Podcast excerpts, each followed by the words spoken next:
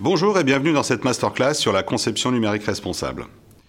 Je suis Christophe Acéza, je travaille au sein du département RSE et innovation technologique pour la filière SI du groupe Société Générale. Dans l'animation des travaux sur le cadre de référence du numérique responsable et plus vaste sujet sur le calcul de l'empreinte carbone du numérique. Bonjour, je suis Mathieu Dréau, chef de projet RSE à la DSI de Société Générale Assurance. Mes sujets en cours sont l'éco-conception, l'accessibilité numérique et les outils associés. Dans cette masterclass, nous vous partagerons avec la plus grande transparence nos réflexions et méthodologies afin de vous aider dans vos futurs projets. Maintenant, si vous voulez en savoir plus, je vous invite à rejoindre la suite de cette masterclass. A tout de suite. S'il est une réalité que le numérique contribue de manière croissante, pour ne pas dire exponentielle, au changement climatique mondial par ses émissions de CO2, il est aussi consommateur de ressources naturelles non renouvelables. Alors notre plus grand enjeu est donc d'agir, de construire des services numériques responsables, les déployer de manière raisonnée afin de réduire les impacts sur notre planète. Vous allez me dire pourquoi raisonner, pourquoi responsable? Ma réponse va être assez simple. Parce que nous devons faire en sorte de répondre aux besoins des générations présentes sans compromettre la capacité des générations futures à répondre aux leurs. Pour commencer cette masterclass, Mathieu va vous apporter quelques éléments de contexte. La RSE était déjà un enjeu important pour Société Générale. L'histoire s'est accélérée en 2019 avec la signature de la charte du numérique responsable de l'INR, suivie la même année par le lancement du programme RSE de la filière IT. Ce programme a mobilisé plus de 300 collaborateurs experts dans leur domaine afin de travailler ensemble sur ces sujets. Nous avons également collaboré avec plusieurs associations et partagé les meilleures initiatives et pratiques sur ces sujets complexes. Alors comment l'avons-nous traduit chez Société Générale? La réduction de l'empreinte carbone du digital est un sujet relativement nouveau pour nous. Nous avons donc commencé avec une page blanche. Le premier constat a été que le réchauffement climatique et la consommation intensive de ressources naturelles sont des enjeux majeurs pour notre planète. Mais surtout, le temps presse. En effet, ce facteur temps est trop souvent oublié, et lorsque le temps presse, il faut prioriser. Après avoir réfléchi longuement à la question, nous avons décidé d'identifier nos principaux leviers d'action. Mais qu'est-ce que cela veut dire? Simplement qu'on doit agir sur des périmètres où les impacts sont les plus forts, et où l'on peut agir dès à présent. En effet, la planète, elle, n'attend pas. Nous allons donc vous partager en toute transparence notre retour d'expérience. Pour commencer, la question est que mesure-t-on et sur quel périmètre? Alors pour simplifier, l'activité IT de nos organisations se décompose en deux grandes composantes. Ce que nous appelons le workplace IT, qui correspond à l'ensemble des ressources matérielles, PC, écran, imprimante, scanner, réseau, etc., mais aussi les ressources immobilières, qui sont nécessaires à la conception, à la fabrication et à la maintenance des services numériques et ce que nous appelons Data Center IT, qui correspond aux infrastructures techniques nécessaires au fonctionnement de ces services numériques, que ce soit les serveurs, le stockage, le réseau, les télécommunications, et l'ensemble des moyens annexes tels que les systèmes de climatisation et de refroidissement par exemple. Alors pour fabriquer, faire fonctionner et maintenir ces services numériques, nous avons donc besoin, premièrement, d'équipements, deuxièmement, d'énergie. Que ce soit les équipements ou l'énergie, ils émettent dans leur fabrication et leur consommation du CO2. Pour avoir un ordre de grandeur chez Société Générale, nous avons 55 000 serveurs, pas moins de 40 pétabytes de données, soit 40 000 terabytes, et nos data centers consomment quelque chose comme 80 gigawatts d'électricité par an. Alors même si nous avons des abonnements principalement en énergie verte, dans les pays où c'est disponible, nous devons aller plus loin dans la démarche. Alors quel est notre point de départ? Tout d'abord, nous avons pu vérifier que calculer l'empreinte carbone du numérique est une entreprise longue, complexe et éminemment perfectible. L'idée est moins d'obtenir une mesure précise que de disposer d'une répartition des consommations d'énergie afin de définir les bons leviers de réduction. Pour vous donner une idée, la répartition des consommations en énergie entre les grandes familles d'assets que nous avons pu estimer dans nos data centers et globalement de 50% pour la partie serveur, 25% pour le stockage des données et enfin 25% pour la partie réseau. Cette répartition est intéressante car elle va nous guider dans le choix des leviers que nous devons actionner pour réduire nos consommations. Concernant le matériel, je vais d'abord vous expliquer le cycle de vie car cela a son importance. Comme pour toute chose, il y a un début, une vie, c'est-à-dire un usage, et une fin. Globalement, il y a cinq étapes l'extraction des ressources, la fabrication et l'assemblage du produit ou du service, sa distribution, son utilisation et la fin de vie, et son recyclage quand cela est possible. Chaque étape consomme des ressources et de l'énergie.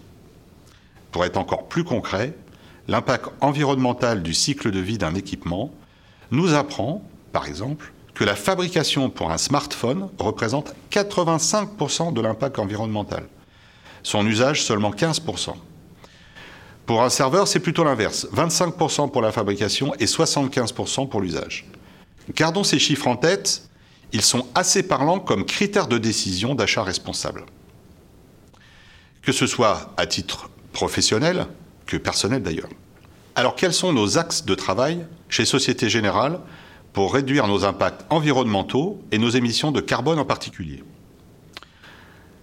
Tout d'abord, pour le périmètre du numérique, nous sommes persuadés, à la lumière de nos études sur l'empreinte carbone, que nous pouvons infléchir cette tendance en travaillant sur deux axes. Le premier, optimiser ce que nous avons déjà, c'est-à-dire notre parc applicatif, et nous avons chez Société Générale un peu plus de 8500 applications, des infrastructures et les data centers qui les hébergent. Le second est l'éco-conception by design, c'est-à-dire par nature, l'ensemble de nos services numériques, et ce afin qu'ils consomment moins de ressources, qu'elles soient d'ordre matériel ou énergétique. Pour réussir ces objectifs de réduction, nous avons besoin de mobiliser nos moyens humains d'une part, et d'autre part nos moyens techniques. En effet, une des premières clés de réussite d'un programme RSE à l'échelle de nos organisations est d'engager tous nos collaborateurs. Alors comment faisons-nous chez Société Générale? Tout d'abord, pour engager l'ensemble de nos collaborateurs, nous avons rédigé un manifesto composé de cinq grands principes, véritable code de conduite de la RSE dans notre organisation. L'objectif de ce manifesto est en fait de cristalliser notre ambition commune et l'engagement collectif de toutes nos DSI autour de principes simples, que nous devons décliner et respecter en tant que créateurs et fournisseurs de services numériques. Cet engagement se fait également autour d'un modèle partagé de RSE by design, où l'éco-conception n'est pas une option mais une obligation.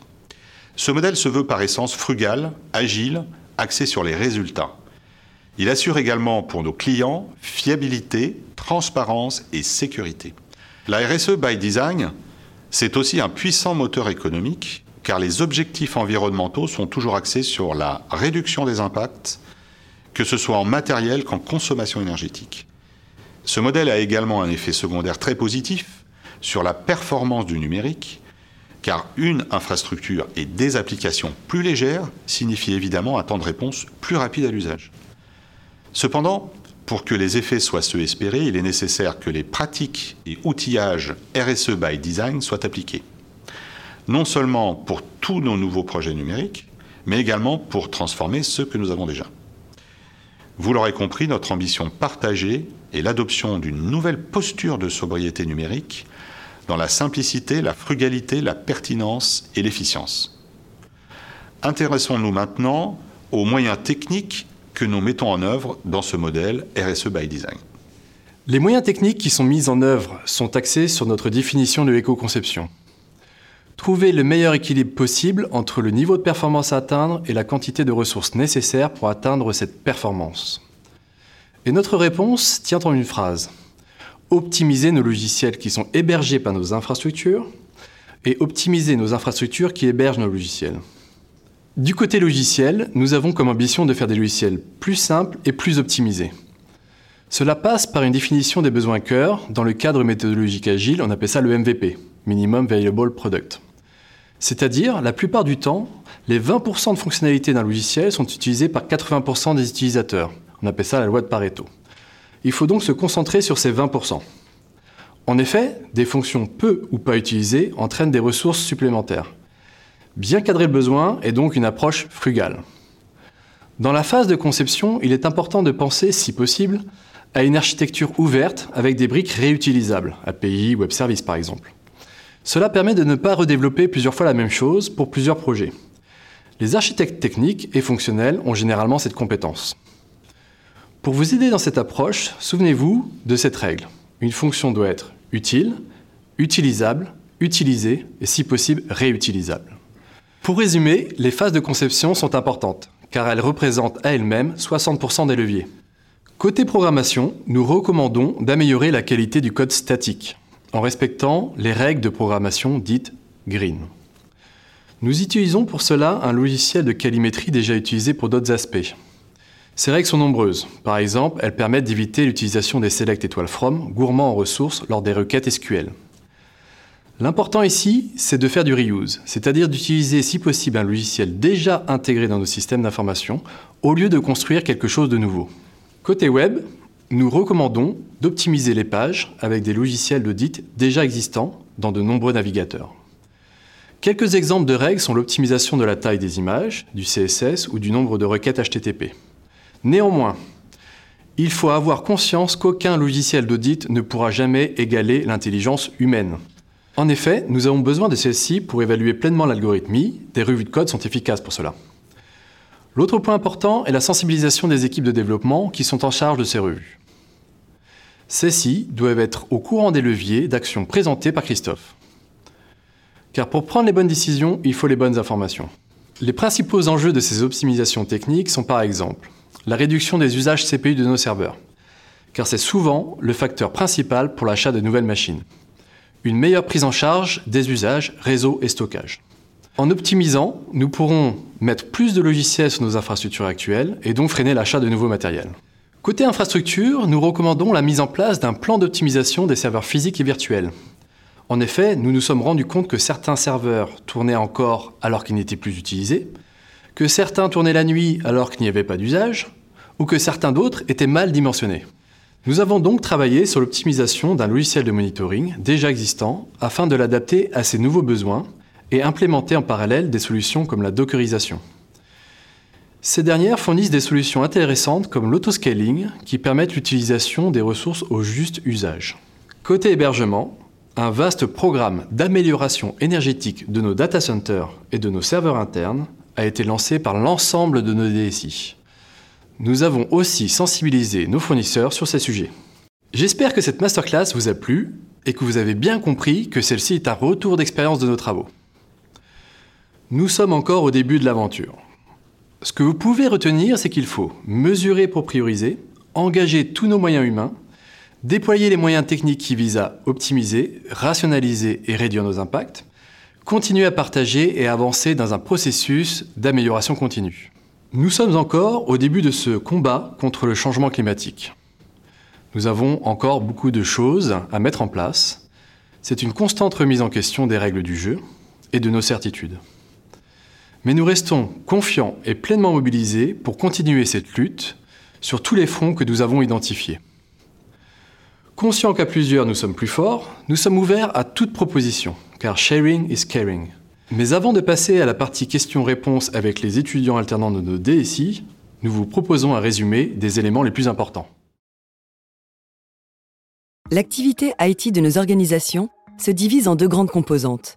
Le Workplace IT, qui correspond à l'ensemble des ressources matérielles, PC, écran, imprimante, scanner, réseau, mais aussi les ressources immobilières nécessaires à la conception, à la fabrication et à la maintenance des services numériques.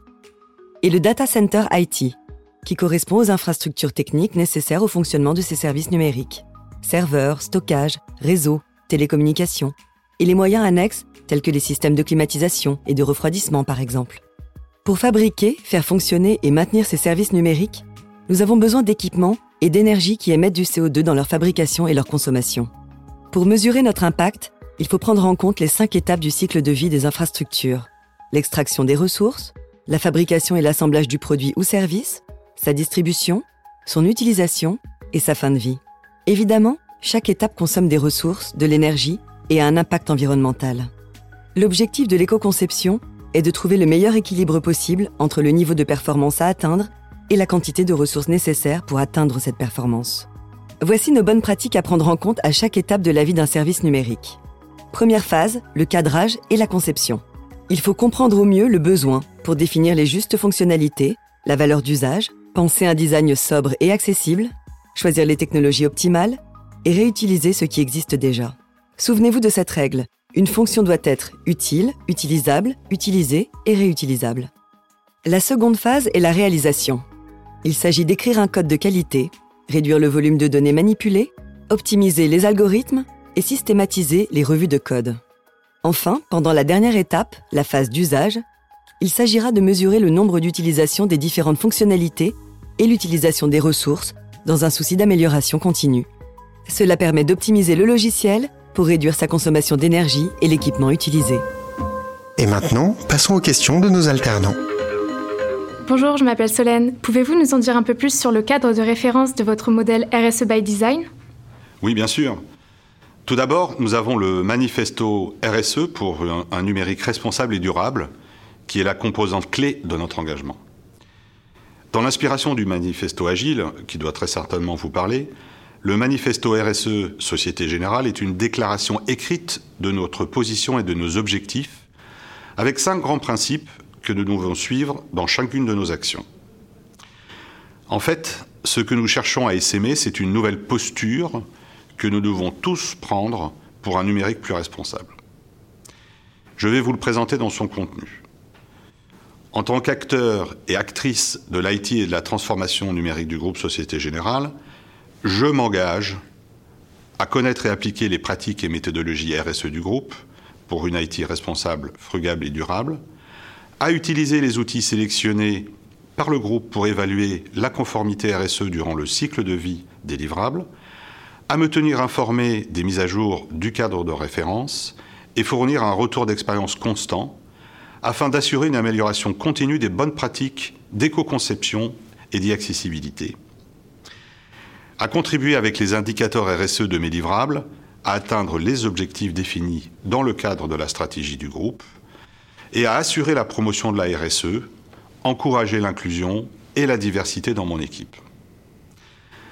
Avec ce manifesto, nos engagements essentiels sont maintenant posés noir sur blanc. Et du coup, comment avez-vous travaillé sur ce sujet?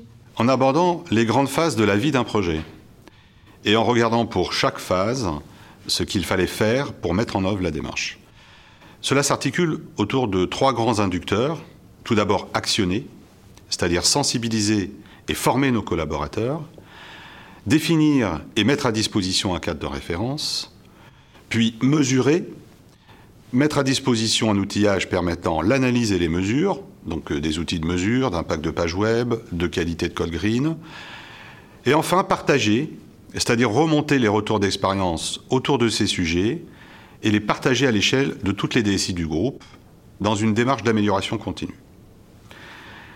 Le cadre de référence mis à disposition de tous nos collaborateurs est composé de plusieurs livrables aussi essentiels les uns que les autres. Tout d'abord un cadre méthodologique projet, adapté avec les intrants de la RSE, un référentiel des bonnes pratiques d'éco-conception et de green coding qui intègre pas moins de 160 bonnes pratiques, accessibles par des filtres en fonction des phases projet et ou des profils. Ces bonnes pratiques sont issues des meilleures pratiques du marché mais également de pratiques internes définies par nos experts dans chaque domaine technologique ou méthodologique. Des MOOC de sensibilisation que nous avons créés en partenariat avec l'INR, un catalogue d'outils d'aide et d'analyse pour la communauté des développeurs.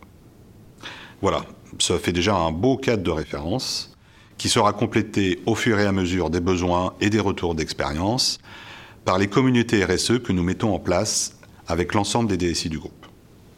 Bonjour, je m'appelle Lauriane. Quels sont les langages de développement les moins polluants? C'est une bonne question qu'on me pose souvent, mais la réponse est tellement liée au langage, au framework utilisé, au temps de développement, au contexte, au projet et à l'infrastructure que je n'ai pas de réponse toute faite.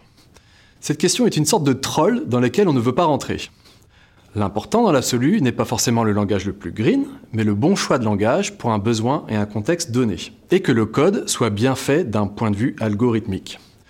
Seuls les experts techniques connaissant bien ces données spécifiques à chaque projet et à chaque infrastructure pourront faire le bon choix de langage. Bonjour, je m'appelle Garance et j'aimerais savoir comment peut-on réduire la complexité d'une page web. Réduire la complexité d'une page web passe par un focus sur les fonctionnalités cœur dont l'utilisateur a vraiment besoin. Une sorte de sobriété. Par exemple, la principale fonctionnalité d'un moteur de recherche est de rechercher. Du coup, a-t-on vraiment besoin d'un widget météo sur la page d'accueil ou préfère-t-on rechercher la météo et avoir le résultat dans un second temps? Un bon exemple est de regarder la page d'accueil de Yahoo ou de Google. Vous pourrez juger par vous-même quelle page web est la plus complexe. Se concentrer sur l'e-accessibilité est aussi important. Cela évite de mettre trop d'efforts sur les fioritures d'une page, par exemple les animations JavaScript ou CSS. Cet enjeu permet de se concentrer principalement sur le contenu, la structure du contenu, tout en préconisant des designs simples, sobres et efficaces. D'un point de vue technique, appliquer les règles d'éco-conception mentionnées dans cette masterclass est un bon début. J'espère que désormais vous en savez plus sur la conception numérique responsable. À bientôt sur nos autres masterclass.